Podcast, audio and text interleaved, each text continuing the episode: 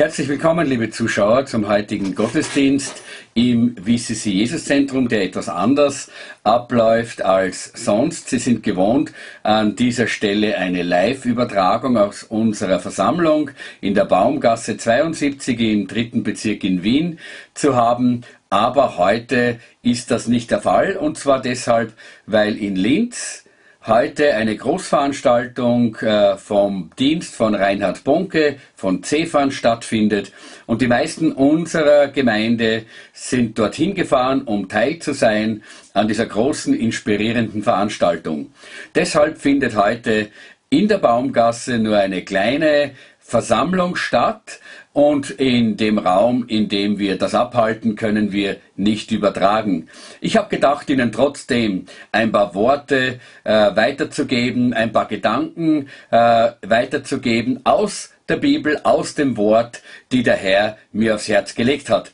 Und so möchte ich aus Römer Kapitel 1, Vers 16 äh, diese Stelle lesen, wo der Apostel Paulus sagt, denn ich schäme mich des Evangeliums von Christus nicht es ist eine Kraft Gottes, die alle rettet, die daran glauben, zuerst die Juden, aber auch die Griechen. Und der Apostel Paulus schreibt hier davon, dass das Evangelium mehr ist als eine religiöse Geschichte, mehr ist als nur etwas, was man aus einem Buch liest.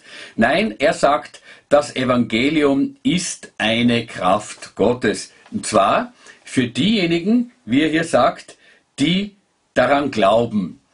Das ist irgendwo die Voraussetzung, das ist die Grundlage dafür, dass das Evangelium für jeden Einzelnen, für Sie, liebe Zuschauer, oder auch für andere Menschen in Kirchen und Gemeinden überall in dieser Welt eine Kraft Gottes wird, nämlich, dass wir daran glauben. Es ist ja so, dass diese Botschaft vom Kreuz, das ist das Evangelium, diese Botschaft vom Kreuz ja gerade jetzt in dieser Osterzeit äh, sehr stark natürlich in den, ins Zentrum, in den Mittelpunkt rückt. Überall in unseren christlichen Ländern wird ja Ostern gefeiert. In einer Woche haben wir Ostern und auch wir werden einen wunderbaren Ostergottesdienst bei uns im WCC Jesus Zentrum feiern. Äh, diese Botschaft vom Kreuz, so wie sie die Bibel zeigt, ist eigentlich die Botschaft von der Liebe Gottes. In Johannes 3, Vers 16, da heißt es, so sehr hat Gott die Welt geliebt, dass es einen einzigen Sohn Jesus gab, damit alle, die an ihn glauben, nicht verloren werden, sondern das ewige Leben haben. Gottes Liebe hat sich in diesem Erlösungswerk am Kreuz ganz besonders gezeigt. Jesus hat den Preis bezahlt und jeder, der daran glaubt, wiederum, der kann gerettet werden, sagt die Bibel. Äh, es ist natürlich so, dass dieses, diese Botschaft vom Kreuz nicht für alle Menschen so eine fantastische und außergewöhnliche Sache ist, die sie gerne annehmen. Und das sagt der Apostel Paulus ja auch hier im Römerbrief im ersten Kapitel, hier in diesem 16. Vers. Er sagt, für die Juden oder für die Religiösen ist diese dieses äh, Wort vom Kreuz eine Torheit. Nein, er sagt das nicht im Römerbrief, er sagt das im Korintherbrief. Dort spricht er nämlich davon, dass diese Botschaft eine, ein Ärgernis ist für diejenigen, äh, die nur religiös sind.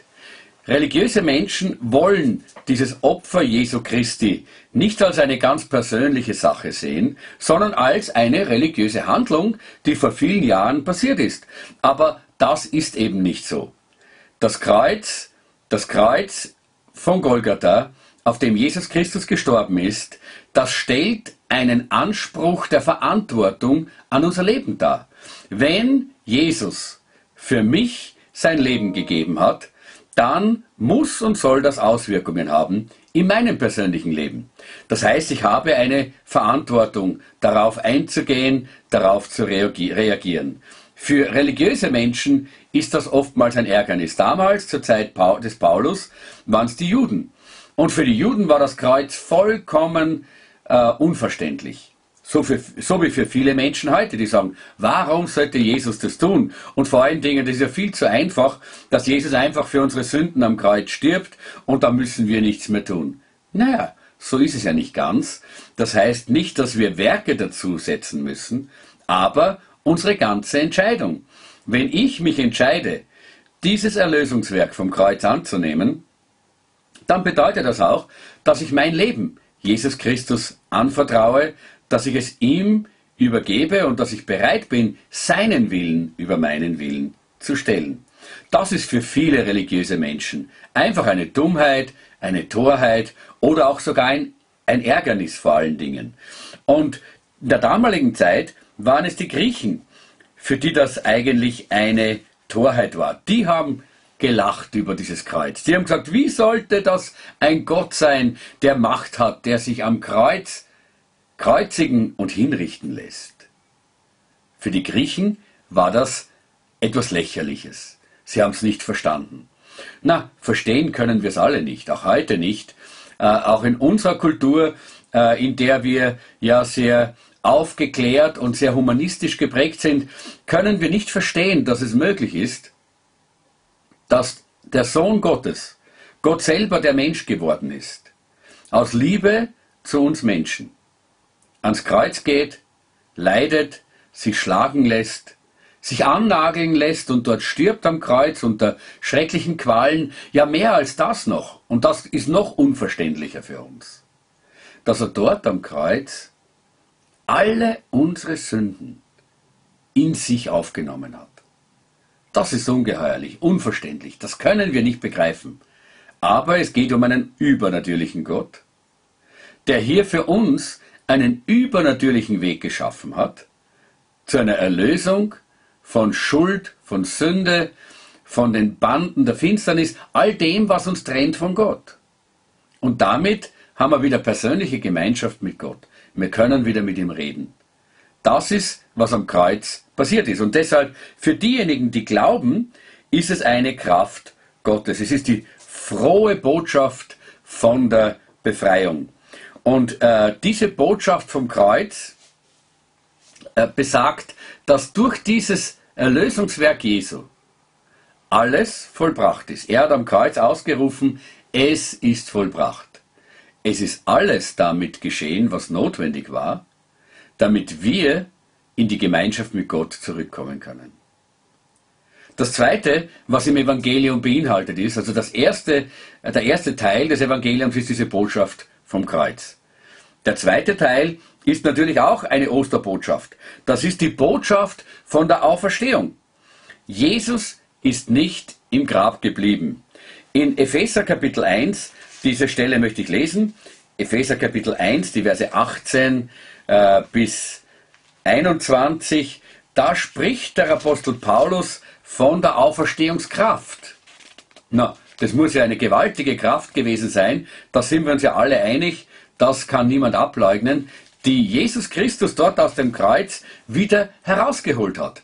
Und die Bibel sagt, dass das die Auferstehungskraft ist, die hier gewirkt hat.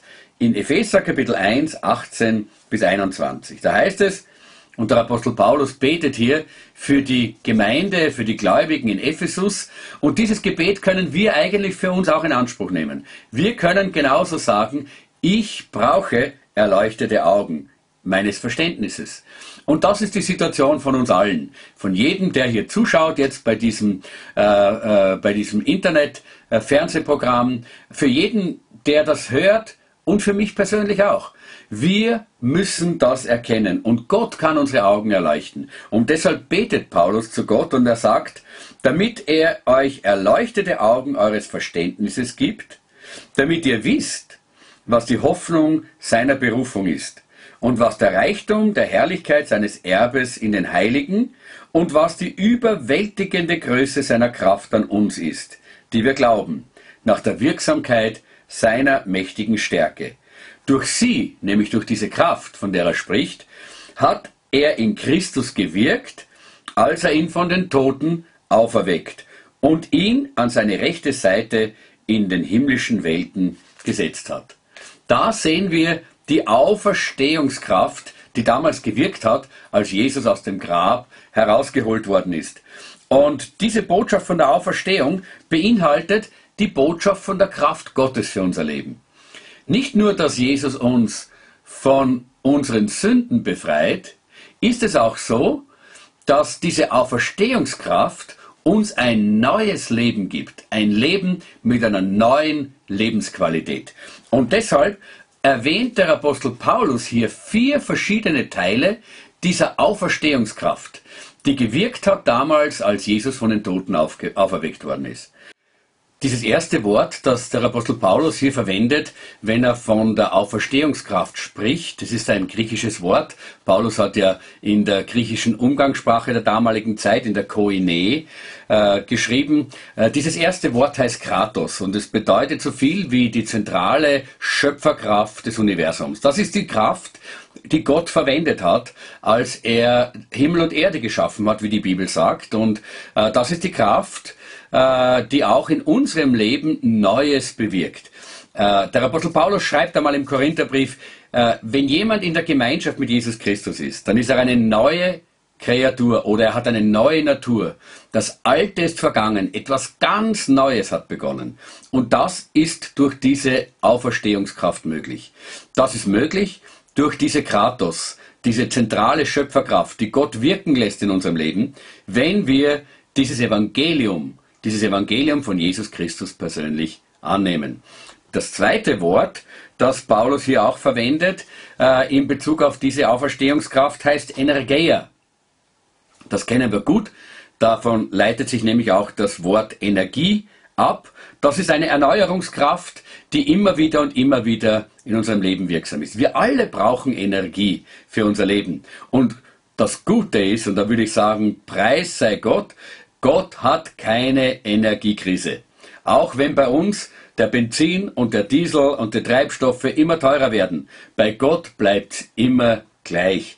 Diese Energie, diese Energia, die äh, Gott in unser Leben hineinfließen lässt, wenn wir das Evangelium annehmen, ist eine tägliche, wunderbare Lebensqualität, die uns hilft, unser Leben mit Freude zu leben. Die dritte, äh, das dritte Wort, der dritte Begriff heißt Dynamis. Auch das ist uns sehr bekannt, weil davon kommt ja das Wort Dynamit.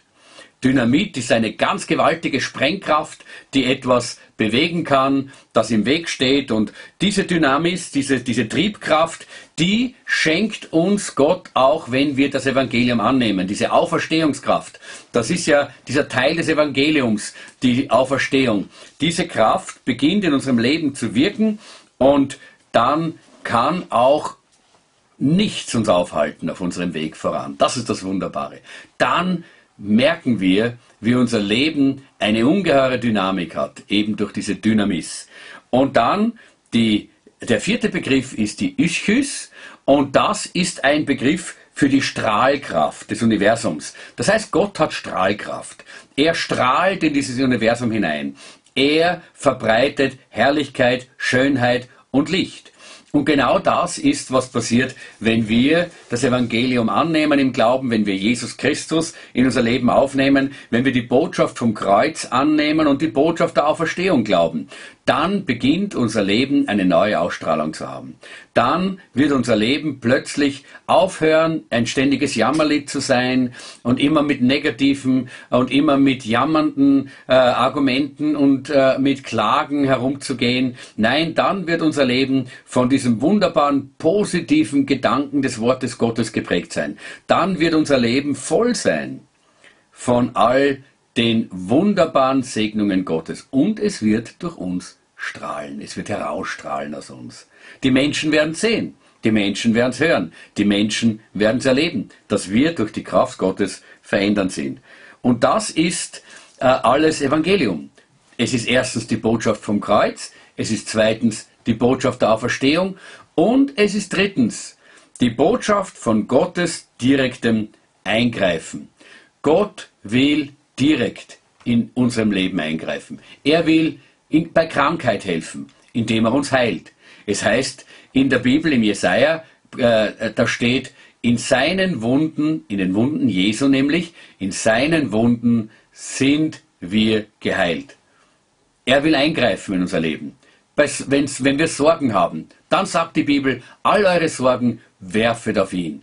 Wenn wir in äh, Schwierigkeiten sind, dann sagt die Bibel, rufe mich an in der Not und ich will dich erretten und du sollst mich preisen. Gott ist an jedem Einzelnen von uns sehr, sehr interessiert.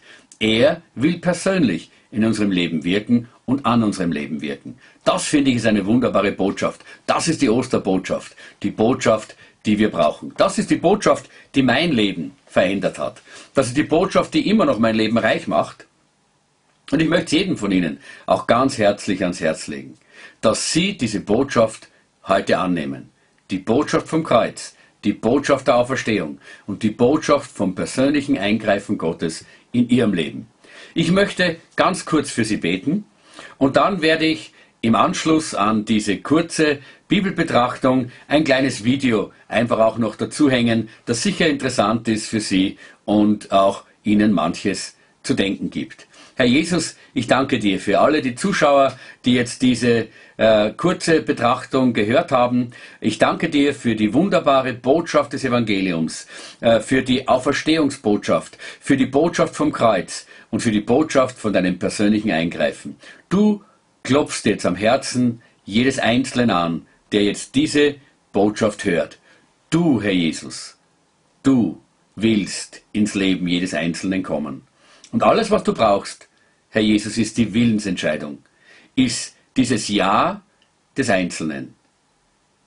Dein Wort sagt, wenn wie viele dich aufnehmen in ihr Herz, denen gibst du Macht, Gottes Kinder zu sein. Ich bitte dich jetzt, dass du bei vielen einziehst und vielen hilfst, die Botschaft des Evangeliums anzunehmen. Amen. Ich wünsche Ihnen eine gesegnete Osterwoche und ich hoffe, wir sehen uns bald wieder.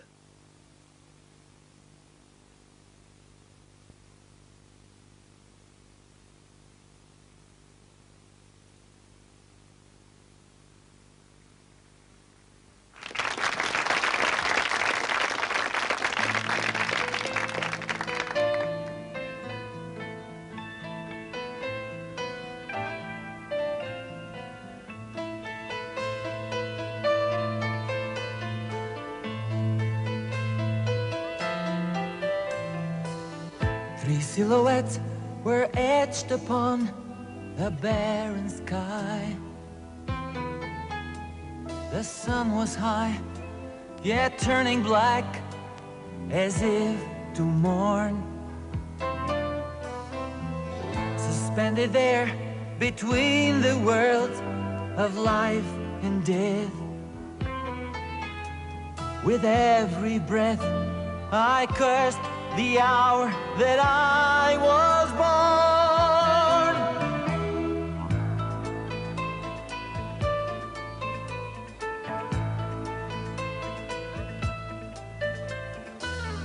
I stared upon this crowd that scorned my agony.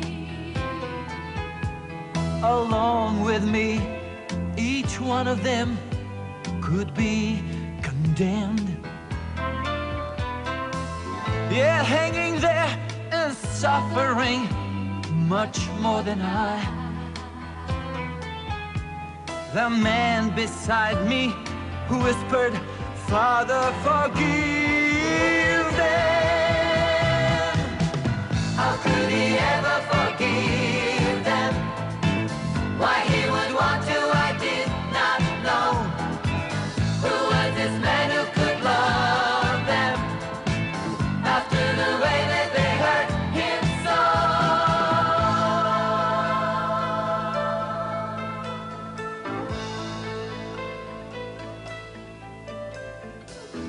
Without a word, he bore the mocking and the pain. And then I came to his defense to my surprise. And when I turned and asked him to remember me, I suddenly saw paradise within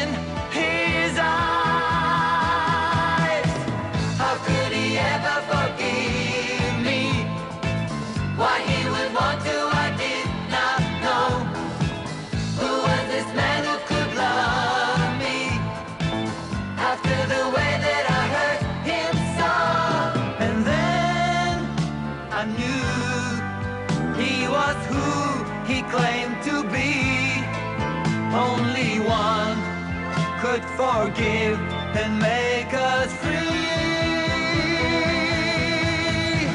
Forgiven. Forgiven. Forgiven. Forgiven, Forgiven. forgiven, Forgiven, forgiven for all of the past. Forgiven, forgiven, forgiven at last. Forgiven, forgiven, forgiven and free. Forgiven, forgiven eternally. forgiven, forgiven